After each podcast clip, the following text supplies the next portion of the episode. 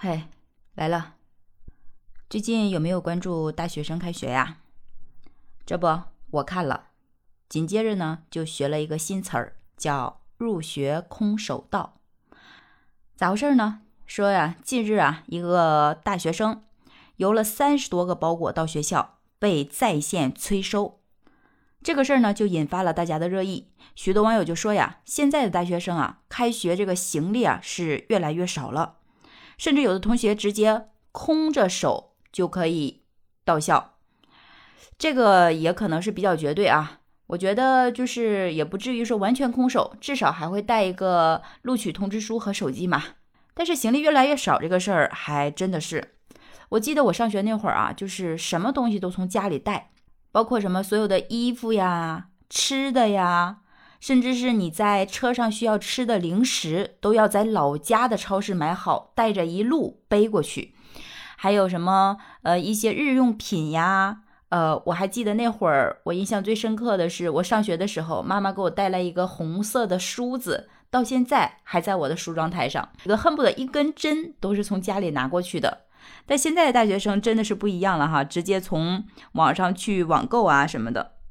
有的人就说呀，是因为现在生活好了，商品经济和物流也发达了，所以就会有这样的结果呀。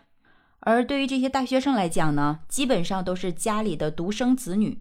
可算是脱离了父母的魔爪，终于有了一片属于自己的天地，甚至这就是他们第一次完整的拥有了属于自己的快递地址。并且他们能够很自主的去做购买决定。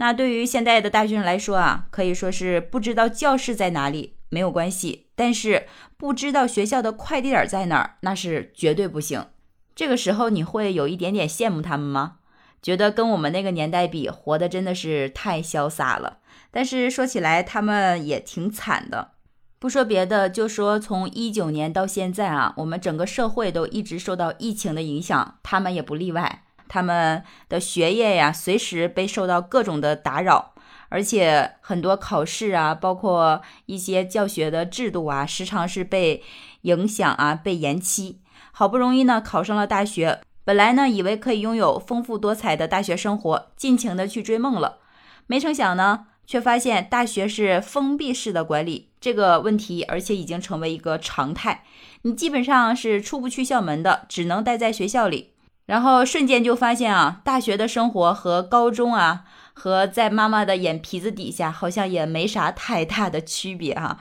所以唯一能做的就是买买买了。同样呢，在读大学期间。校内外的大型活动啊，社团活动也比以前要少很多。校园的生活呢，也会变得很单调啊，很枯燥。包括想出去旅游啊，去跨个城啊，见个什么异地恋呐，或者是找一个朋友啊，呃，参加一些什么校外的实践活动啊，或者出去做个兼职赚个钱呀，这些可能都会受到一系列的影响，减少了很多体验生活的机会啊。就在这样稀里糊涂的状态下，这个大学也就匆匆忙忙的毕业了。你说吧，就在这样封闭式的管理制度下，度过了自己最美的花样年华。你要说一点遗憾没有，那是有点扯了哈。但是你遗憾也没有办法解决这个问题，因为所有人都在受这个大环境的影响嘛。但我觉得眼前的这个快乐与不快乐啊，不算什么。早晚一天，你都要从大学校园走出去。当你真的走出去那一天，又会遇到什么样的问题呢？我看到啊，一个是做大学生求职就业项目的相关人士说啊，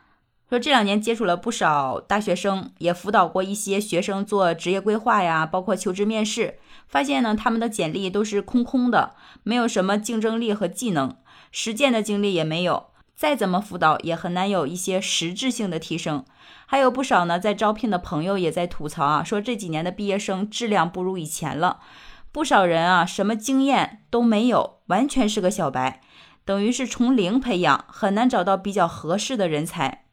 再加上啊，这些年大环境的一个影响啊，呃，他们一毕业呢，就遇上国内这个经济环境比较差的时候。呃，又赶上了最卷的考研、考公的就业年，